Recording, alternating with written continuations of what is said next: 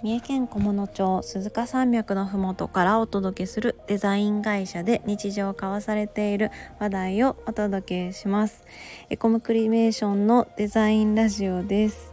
本日はフォトグラファーの山岡よしみがお届けします。よろしくお願いいたします、えー、先日ですね、息子の保育園の運動会に行ってきました。と息子は3歳でして、えー、と初めての運動会かな？になると思うんですけど。はい運動会に行ってきました。でコロナ禍なので運動会短縮で時間短縮で行われててうんと普段だったら丸1日運動会見るんですけど今回は1クラス30分だけという短めの短い運動会でした。でもえーとバッチリ写真も撮れたし夫に動画を撮ってもらったし、ね、ちゃんと記録もできて楽しい思い出ができたかなと思います。で今日はですねそんな運動会での写真の撮り方について、えー、いつも気をつけていることなどお話ししたいなと思っています。えー、まず運動会の撮影で気をつけるポイント1つ目ですね。1つ目はこれね一番重要なことなんですが何といっても場所取り。場所取りが最重要です、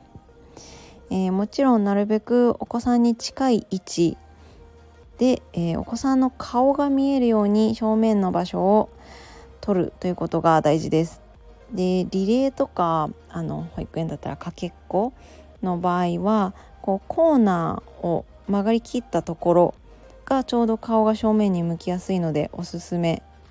なのとあとはゴールの先ですね。ゴールの先でゴールした時の表情を撮れるようにっていうのが結構おすすめなポイントです。ゴールえっ、ー、とねコーナーの先とゴールの先ですね。そこの場所を撮るのがおすすめです。